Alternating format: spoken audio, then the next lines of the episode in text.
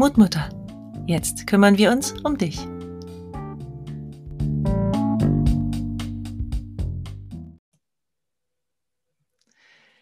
Willkommen, du liebe Seele. Heute habe ich wieder einen wunderbaren Interviewgast bei mir und zwar die Diana Petra aus der schönen Schweiz. Hallo Diana. Hallo liebe Dana, vielen lieben Dank, dass du mich eingeladen hast. Äh, ich konnte nicht widerstehen. Ich hatte wirklich Bock mit dir heute einfach ein bisschen zu reden. Das freut mich sehr. Schön, dass du da bist. Ich glaube, du kannst uns ganz, ganz viel erzählen über alle Themen, die uns Mütter so betreffen, ne? wie wir gucken können, dass es uns gut geht und wie wir vielleicht auch das eine oder andere Thema angehen können. Auf jeden Fall. Also ich kenne das Thema leider zu, zu gut und auch, auch diese Balance zu schaffen, zu kennen, was tut mir selber gut und wo ist mein Antrieb und da den Balance halt auch gucken, wie kann ich die Kinder mitnehmen, wie kann ich meins mitnehmen. Ach, das ist zu Teils wirklich Herausforderung. Aber da gibt es ein paar Tricks. Magst du mal was erzählen zu deiner privaten Situation oder wie du so lebst und arbeitest? Sehr, sehr gerne. Ähm, ich bin ähm, im Moment 37. Ich sage das absichtlich, weil ich zurückspulen muss, weil ich sehr jung Mama geworden bin und das ist wirklich mit 24 ist mein Sohn auf die Welt gekommen und vor dem war ich selber eine sehr aktive Frau und halt auch in der Jugend sehr, sehr aktiv. Ich hatte immer das Antrieb, was zu machen, was zu organisieren und äh, jetzt so jung Mutter zu werden, war für mich damals wirklich eine Herausforderung. Jetzt mit 37, meine Kinder sind schon größer, die sind jetzt 11 und 13, ist es einfach wirklich genial, weil ich halt eine junge Mama bin, wenn ich so vergleiche. Die anderen sind ein bisschen älter und da habe ich noch wirklich Freude, mit ihnen jetzt aktiv was zu machen, ob das jetzt irgendwie Velotouren sind oder irgendwelche Reisen. Ähm, jetzt genieße ich es e-, extrem, aber vorher war es wirklich eine Herausforderung. Hm.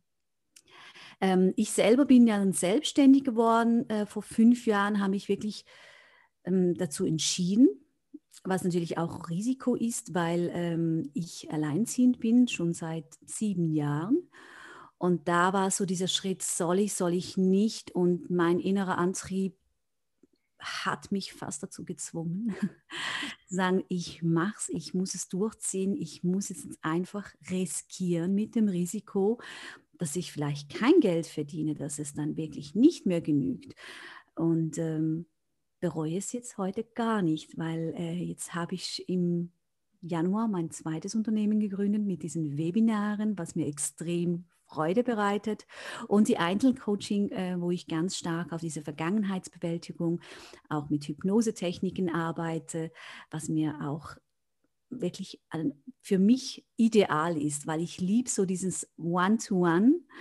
Und äh, die Webinare waren halt so ein Projekt, ein Herzensprojekt, auch äh, bezüglich, weil Corona aufgetaucht ist, dachte ich so, ich muss jetzt was machen und habe mich dann entschieden, diese Webinare online anzubieten ja, so in Kürze mein Leben.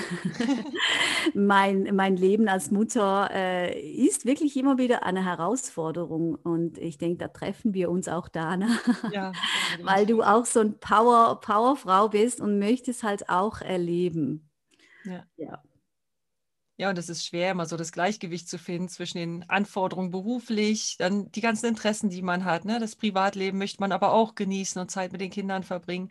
Und alles gleichzeitig geht halt nicht. Was ich mir jetzt mache, ist wirklich einen freien Tag. Und äh, ich buche mir den wirklich ganz, ganz bewusst ein in meine Agenda, weil wenn es nicht reserviert ist, dann geht es halt drauf für ähm, irgendwelche Sachen, wo es man erledigen muss, ob das jetzt Haushalt ist, Wäsche waschen oder einfach das eigene Business wieder zu dran zu arbeiten. Und ich merke, wenn ich diesen Teil nicht reserviere, und das ist so ein bisschen der erste Tipp, wo ich jeder, jeder Mama geben möchte, bitte reserviert euch mit Herzchen in eurem Kalender euren freien Tag. Und ich mache das dann wirklich mit Freude. Ich habe dann wirklich Freude und sage, wow, dieses, diese, dieses Wochenende habe ich frei nur für mich, weil die Kinder dann bei, beim Vater sind. Und da mache ich wirklich so ein Herzchen rein und ich freue mich darauf. Und ich probiere mich dann wirklich zurückzuhalten und sagen, nee, heute wird halt nicht die Wäsche gemacht. Nee, heute wird jetzt nicht noch das geprüft oder irgendwelche Termine gesetzt für, für Zahnarzt ja. oder, oder also irgendwelche Untersuchungen oder irgendwas noch besorgen, irgendwelche äh, jetzt gerade Frühlingssachen, Kleidung. Dann sage ich, nee, heute geht es nur wirklich mal Kaffee trinken, ähm, Buch lesen, hm. Buch lesen, das, das habe ich heute Morgen gemacht. Äh, und es tut wirklich gut, so runterzufahren. Und ich merke, wenn ich das nicht mache, dann komme ich wirklich ins Hetzen. Und jeder von uns kennt das, dieses Hetzen. Und das hat mich auch dein Bild, das ist Multitasking, diese Mama mit ganz viel, viel Sachen. Und das Gefährliche ist halt wirklich, wenn Multitasking zusammenbricht. Was passiert dann? Ja.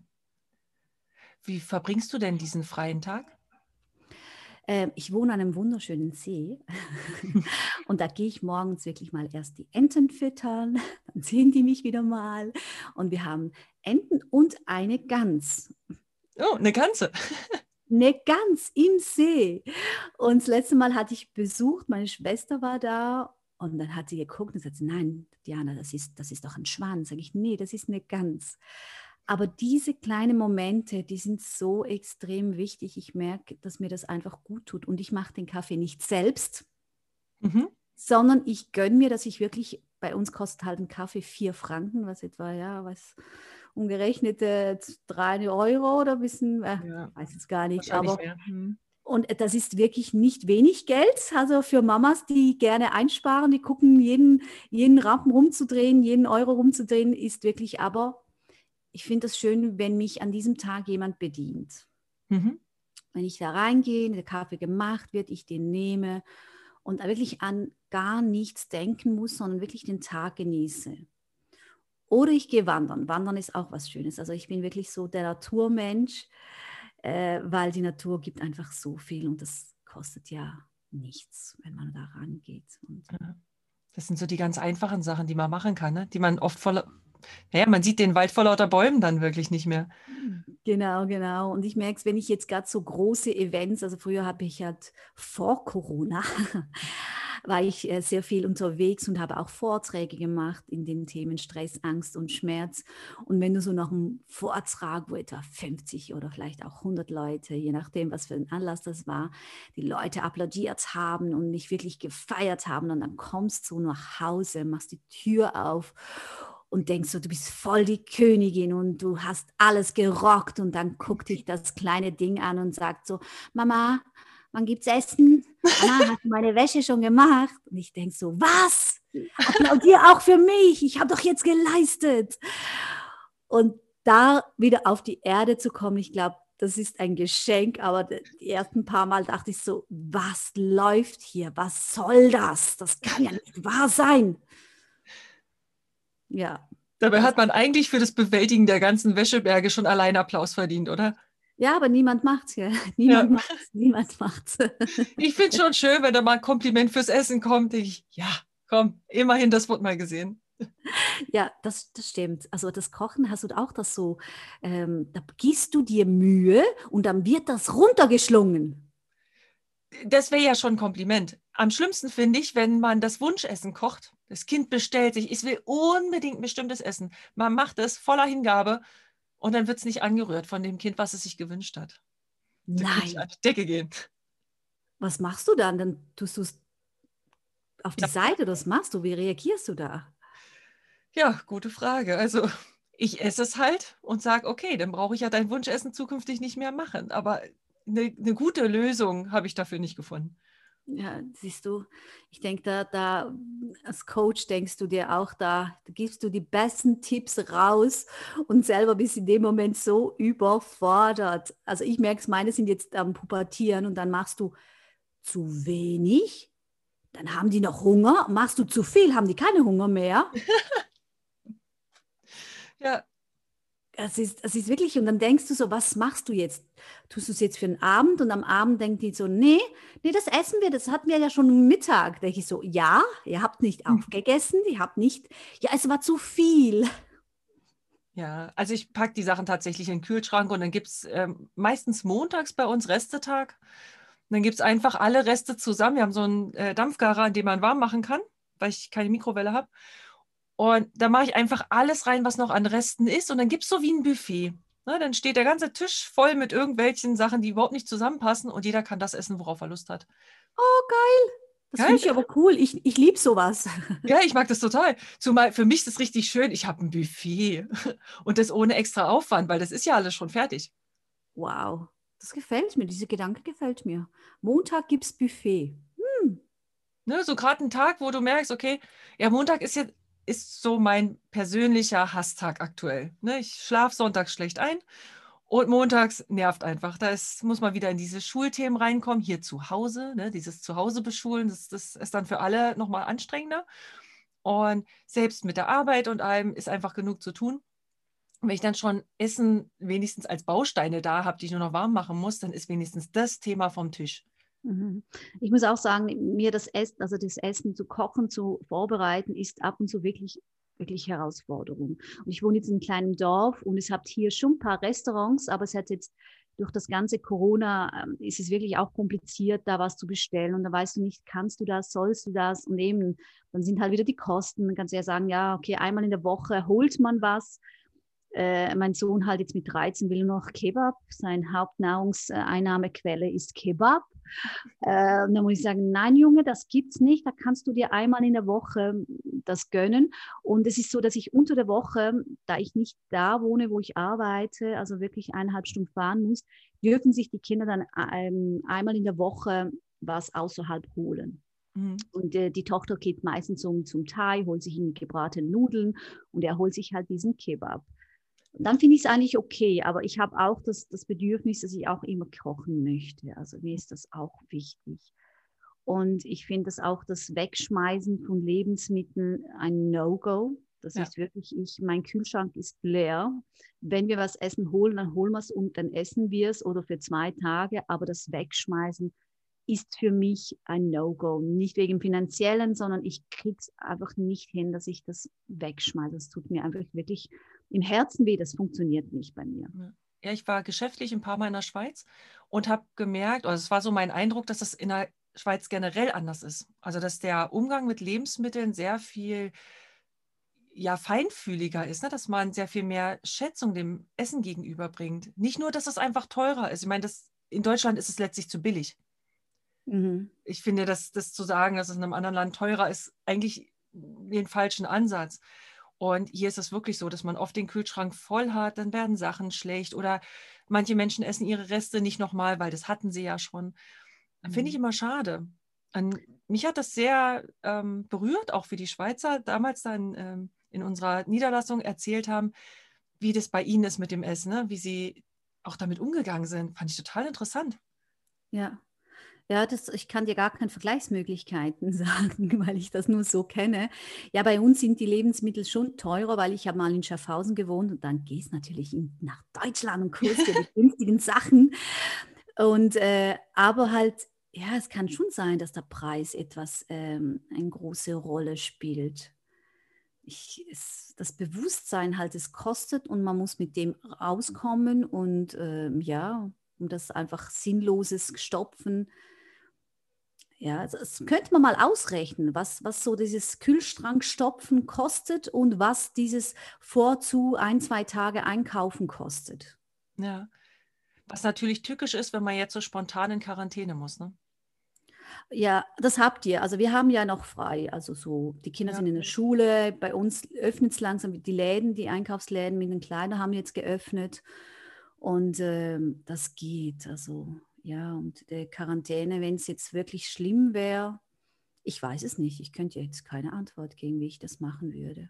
Ja, aber ich denke, da finden sich auch immer Möglichkeiten. Und wenn man jemand telefonisch bittet, das zu bringen.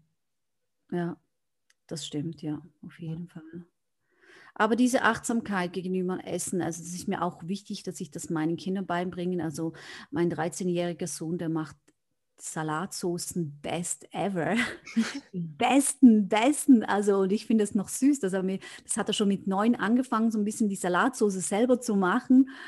Und äh, jetzt so mit 13 so, so ein Fachgebiet und dann gibt es natürlich immer einen Salat, weil wenn du Salatsauce machst, ja. brauchst du ja Salat.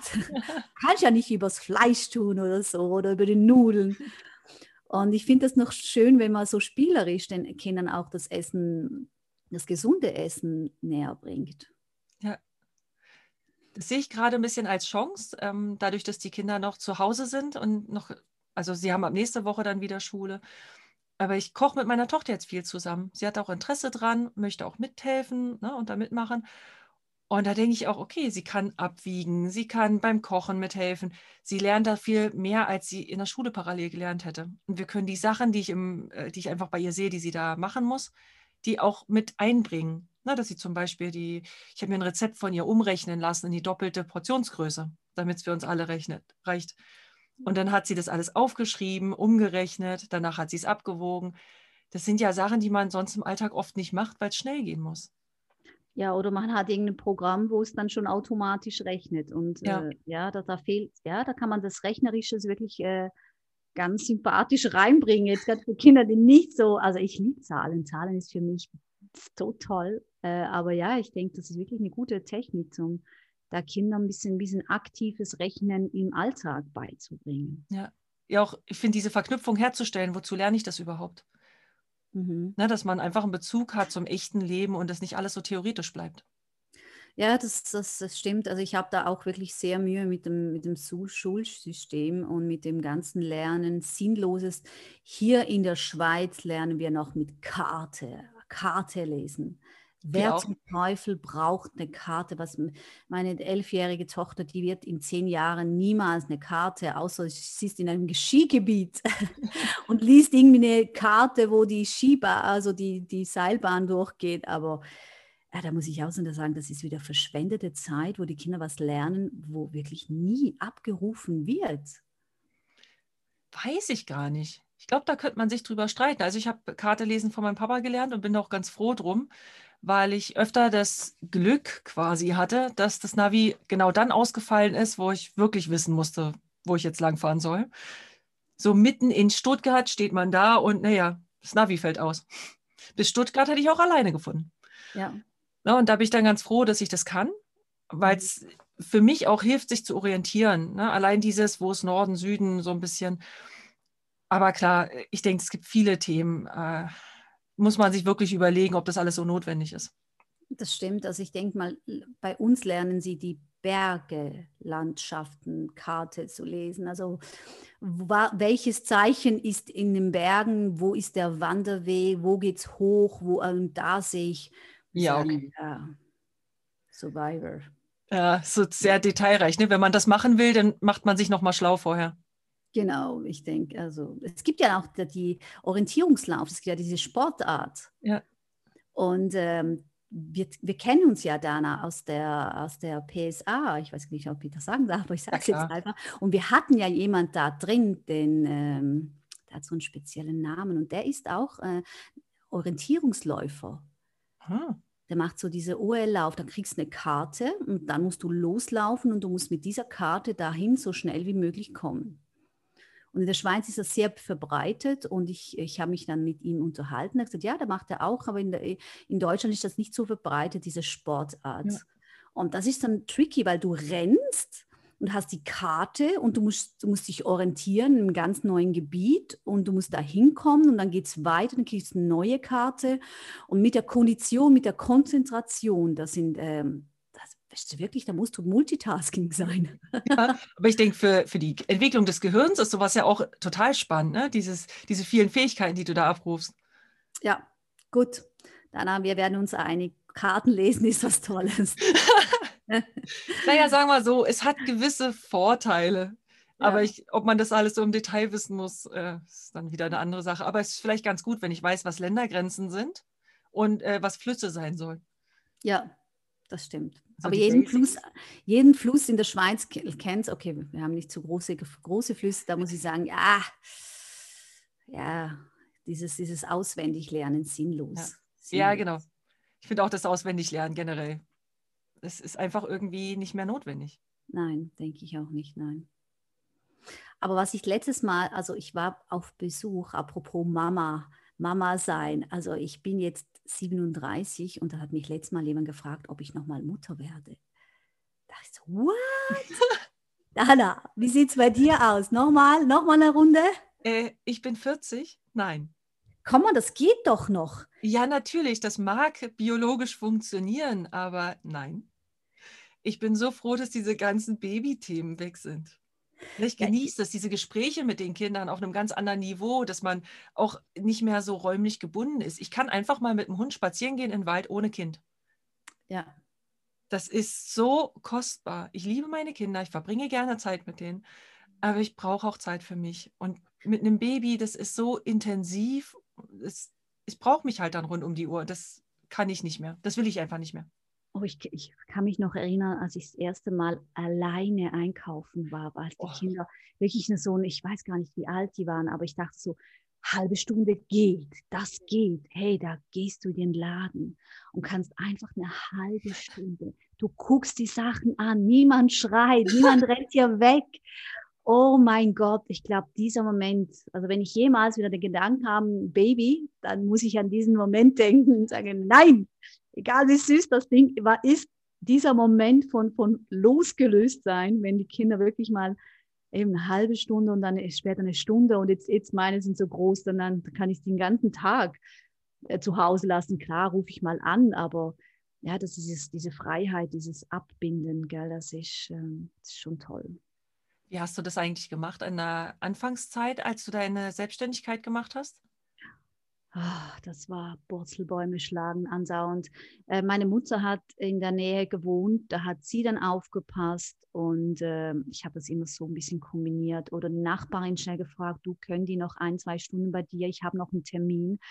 Und zum Glück habe ich dann in der Nähe gearbeitet äh, und gewohnt. Das waren so zehn Minuten mit dem Fahrrad. Und dann am Anfang war es ja mit den einzelnen Terminen halt sehr, also auf den Tag verzahlt. Dann hast du vielleicht einen Morgentermin am Nachmittag oder nächsten Tag vielleicht nur einen. Und je nachdem, wie der halt der Klient gerade Zeit hat, hast du dich halt eingestellt. Und das war für mich wirklich eine Herausforderung. Aber mir hat dann wirklich gut geholfen, die Nachbarschaft, die wirklich sehr dann offen waren oder wo ich gesagt habe, du, ich bin eine Stunde weg, kannst du ein bisschen gucken und ihre Kinder waren dann auch da.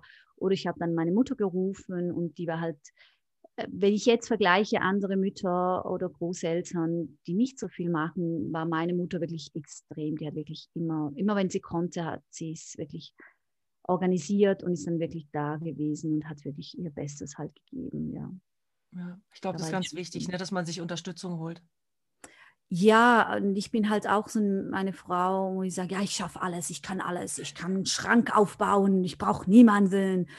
Und ich glaube, das ist wirklich gefährlich. Das habe ich jetzt in den letzten paar Jahren gelernt, dass ich einfach auch sagen kann, du, ähm, auch wenn ich jetzt keine Beziehung habe, du, äh, Freund, kannst du mir halt oder Kollege, kannst du mir schnell helfen. Eigentlich können sie es alleine, aber diese Hilfe anzunehmen, ist wirklich heilsam. Jetzt, die, die, gibt dir wirklich diese Sicherheit, weil wenn du halt jetzt keinen Partner hast, wo da ist, musst du alles, also ich muss alles selber entscheiden. Alles, jeden kleinen Scheiß entscheide ich selber. Und da wird es dann einfach zu viel, wenn dann auch einen Scheißschrank aufbauen muss. da denkst du, jetzt ist genug. Ja, da, da würde ich auch wirklich vielen raten, bitte holt euch Hilfe. Es ist so schön, auch mal Schwäche zu zeigen und nicht dieses starke, ich muss. Und das bin ich wirklich, die letzten zwei Jahre lerne ich das. Und jetzt extrem, weil ich jetzt zwei Unternehmen habe und doch die Kinder im Teenageralter sind und ich natürlich auch Persönlichkeitsentwicklung mir jetzt wichtig ist und Ruhe ist und bla bla bla, muss ich da auch sagen, du, könnten wir das oder könntest mir das übernehmen oder können wir das zusammen machen? Und da, da hole ich wirklich Hilfe. Also ich, ich verstehe Frauen, wo alles zu Hause machen, bis die Kinder draußen sind, wirklich. Äh, aber ich muss jetzt die Kinder einnehmen und sagen, du musst dein Zimmer selber. Äh, du musst eine Bettwäsche, du hilf mir bitte mit der Wäsche, du geh das bitte einkaufen. Und ich denke, da lernen sie auch, wir sind ein Team. Ja. Und ich, ich sehe mich auch nicht so als diese Standardsmama, ich mache alles, ich organisiere, sondern ich sehe eher, wir sind eine Art äh, Gemeinschaft, eine, wir gucken, dass uns gut geht und so kann jeder auch seinen Freiraum haben. Aber dieses Aufopfern, Mutter, die sich aufopfert, ich glaube, das ist einfach nicht gesund. ich finde es auch ein sehr, sehr schwieriges Vorbild den Kindern gegenüber. Ja. Also die ist gerade auch für die Mädchen, dass sie denken, sie müssen selbst auch so werden und damit trägt man dieses Problem, also für mich ist es tatsächlich ein gesellschaftliches Problem, immer weiter. Die Jungs lernen, ah ja, das ist die Rolle der Frau, sich aufzuopfern. Finde ich halt einfach aus mehreren Aspekten schwierig, auch für einen selbst, weil was, was macht man denn dann, wenn die Kinder nicht mehr da sind? Ja, ich kenne mhm. viele, die dann wirklich so mit äh, 50 da sind und sagen, ja gut, was soll ich jetzt? Ich, ich habe keine Ziele, ich habe keine Freunde.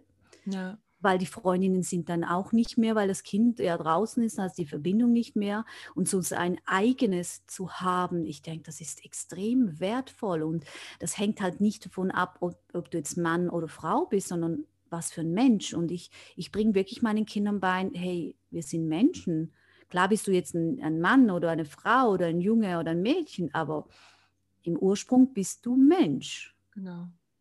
Und das hast du völlig recht. Viele, ähm, wir kennen ja auch aus der italienischen äh, ähm, Familie, dass der Mann ja gar nichts macht. Und da haben einfach die Frauen dann später Probleme. Hm. Du kannst, du machst einen bestimmten Alter, machst, opferst du dich nicht für den Mann auf. Und wir Frauen, wir machen ja eh jetzt vorwärts mit Business und äh, wir verdienen teilweise ja mehr als, als der Mann. Ja. Wenn der da Mühe hat mit, mit seinen alten Konzepten, wo ich sage, ja, da, da, da kannst du keine gesunde Beziehung haben. Da wird dir die Frau weggehen, weil sie mhm. den Sinn nicht sieht, alles für dich zu machen. Und es ist ja eigentlich wirklich ein Geben und ein Nehmen. Eben. Mhm. Wie alt sind deine Kinder? Die Kleine ist sieben Jahre und mein Sohn ist elf. Und da merken wir eben auch den Einfluss der Pubertät jetzt ganz stark. genau. ja, man hört so viel dafür, äh, davon. Oh, das ist immer so dieses Damoklesschwert, was über dir schwebt, wenn du denkst, okay, irgendwann ist es soweit. Oh. Also ich sehe es am 13-Jährigen, der hat ab und zu Aussätze, wo ich einfach sagen muss, okay, was ist jetzt los? Und da muss ich mir wirklich in Erinnerung sagen, Diana, sein Körper braucht jetzt ganz viel Energie, darum geht es nicht ins Gehirn. Gehirn hat gerade Aussetzer. Das ist, und was ich jetzt lerne, ich, ich mache auch den 13-Jährigen, mich abzukapseln, weil das ist ja immer noch mein Babyboy und ich sage ihm das auch so. Echt? ja. Und dann sitze ich auf dem Sofa und sage so, komm, kuscheln dann guckt er mich so an, dann kommt es so langsam, langsam und dann ist so eine halbe Stunde höchstens oder dann geht er wieder. Und da muss ich auch für sagen, okay, lass ihn los. Er braucht seinen Raum, er braucht seins. Und letztens war so eine Veranstaltung, also eine Veranstaltung, sie hatten mit ein paar Jungs abgemacht und der ist dann natürlich zu spät nach Hause gekommen. Und ich so nach den ersten fünf Minuten wollte ich anrufen, sagen, du, wo bist du? Du bist zu spät, was soll das? Du bist ja viel zu spät, was, wieso hast du nicht geschrieben? Und da musste ich mich wirklich beruhigen und sagen, Diana, es ist okay. Mhm. Es ist wirklich okay, gib ihm doch die Zeit. Und dann so 15 Minuten später, er ist immer noch nicht da, wieso ist er nicht da, was soll das? Soll ich jetzt anrufen, soll ich jetzt? Und ich musste mich wirklich ins Zimmer sperren, dass sie sagen, nein, Diana, das machst du jetzt nicht. Mhm. Weil ich denke, da macht man wirklich als Mutter so viel kaputt mit diesem Kontrollwahnsinn. Ja. Aber es ist schwierig, finde ich, sich da abzugrenzen. Auch man hat ja mal die Sorge, dass doch was passiert ist. Ne? Und wo ist jetzt der richtige Weg? Wo bin ich überfürsorglich und ängstlich? Und wo werde ich schon fahrlässig? Ja, ich denke mal so, ab einer halben Stunde habe ich jetzt mich entschieden, ab einer halben Stunde schreibe ich mal. Mhm. Oder schön ist halt, dann guckt man so ins WhatsApp, war er online? Ja, es lebt noch. ja. Das mache ich, aber ich denke mal, also wenn ich mich daran erinnere, ich war auch immer irgendwie zu spät. Ich habe mhm. mir das wirklich, ich, und wenn man dann die Geschichten hört, ja, wir haben noch da und dann habe ich die Zeit vergessen. Wir kennen doch das alle. Wir kennen doch diesen Moment, wo du einfach die Zeit vergisst. Und wenn du da eine nervige Mutter hast, und ich möchte, ich möchte nicht diese nervige Mutter sein, wo immer alles kontrolliert und ich möchte lieber die coole Mutter sein. Ja, die, wo er gerne nach Hause kommt, ne? Und ja. Vertrauensverhältnis ist, dass man sich auch darüber unterhält, was war und, und da einfach ehrlich miteinander sein kann. Ja, ich denke es auch. Das ist Ehrlichkeit in einer Gemeinschaft ist extrem wichtig. Ja. Und, und halt auch Vertrauen kannst du nur aufbauen, indem dass man Raum lässt. Mhm.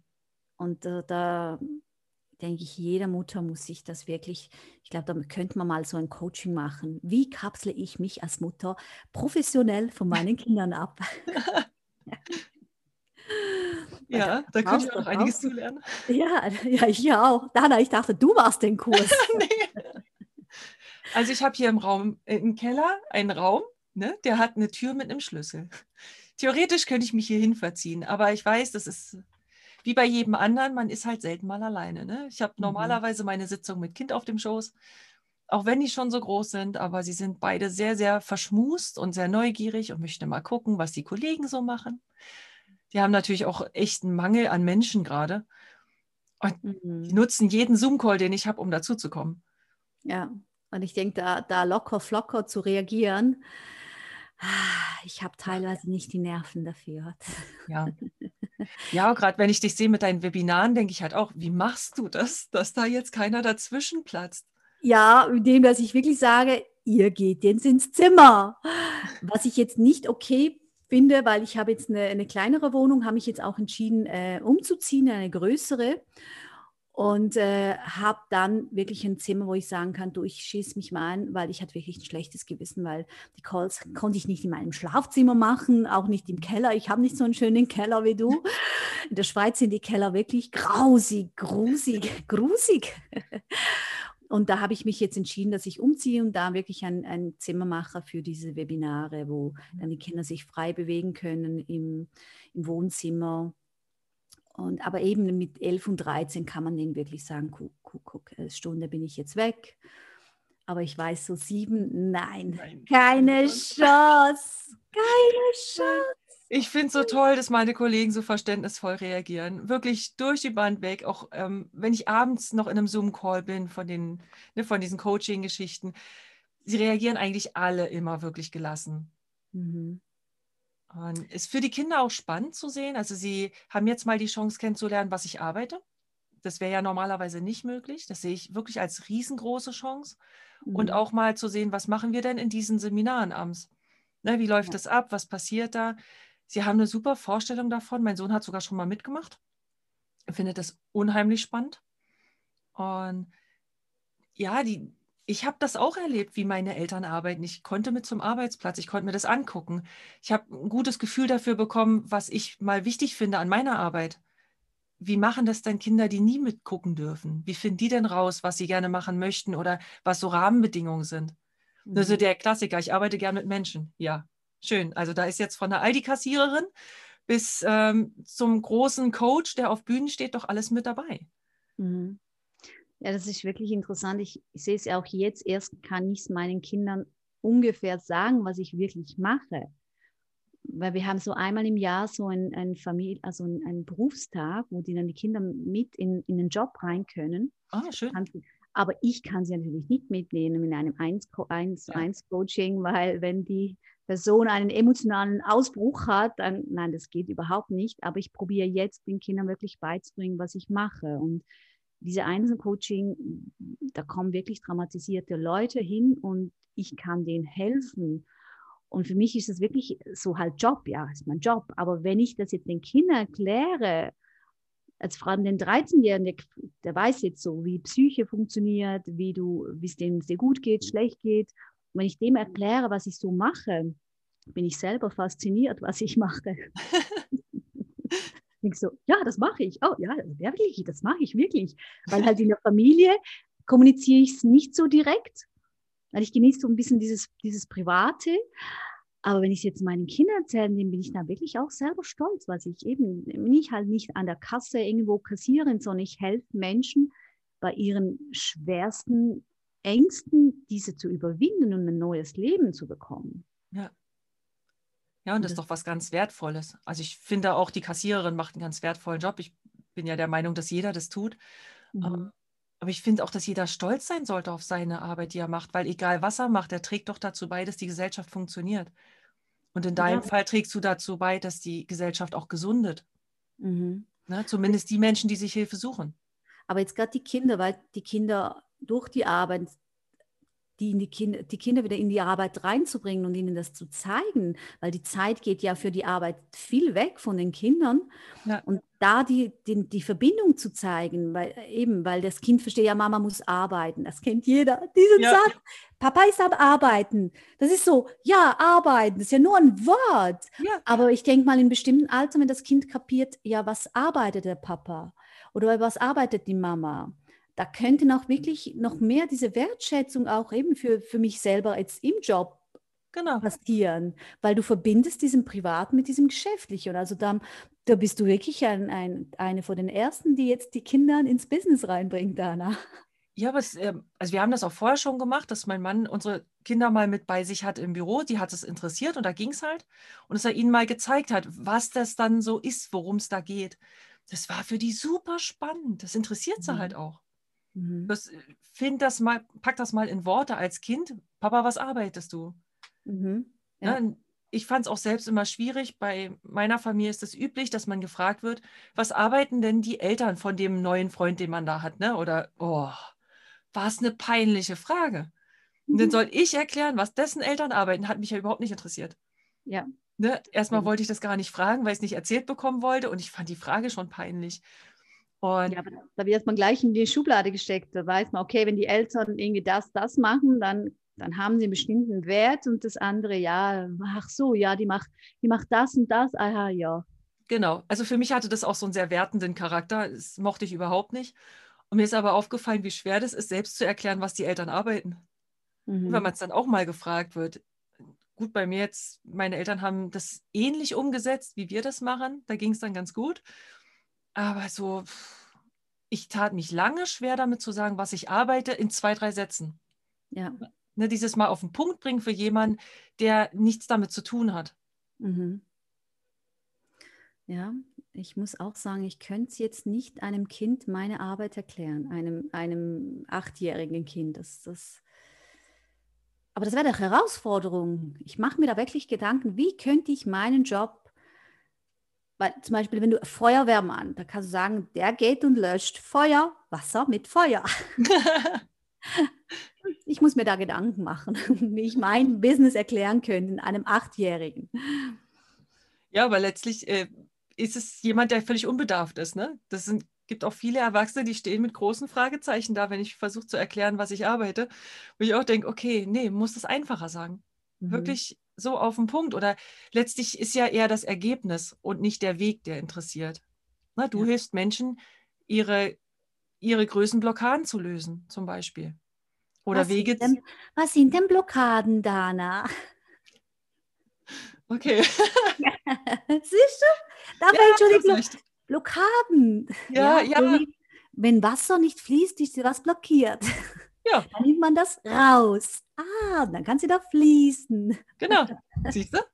Kannst du es doch wunderbar erklären. Schon erklärt, genau. ja, manchmal ist es einfach besser, ne? Ja, das stimmt.